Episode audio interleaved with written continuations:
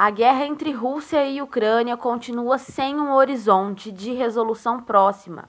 Em meio a negociações sem sucesso, os Estados Unidos e aliados europeus consideram proibir importações do petróleo russo, o que derrubou o mercado de forma generalizada mais uma vez. Está marcado para hoje mais uma rodada de negociações entre os países, porém sem esperança de que o conflito tenha um fim.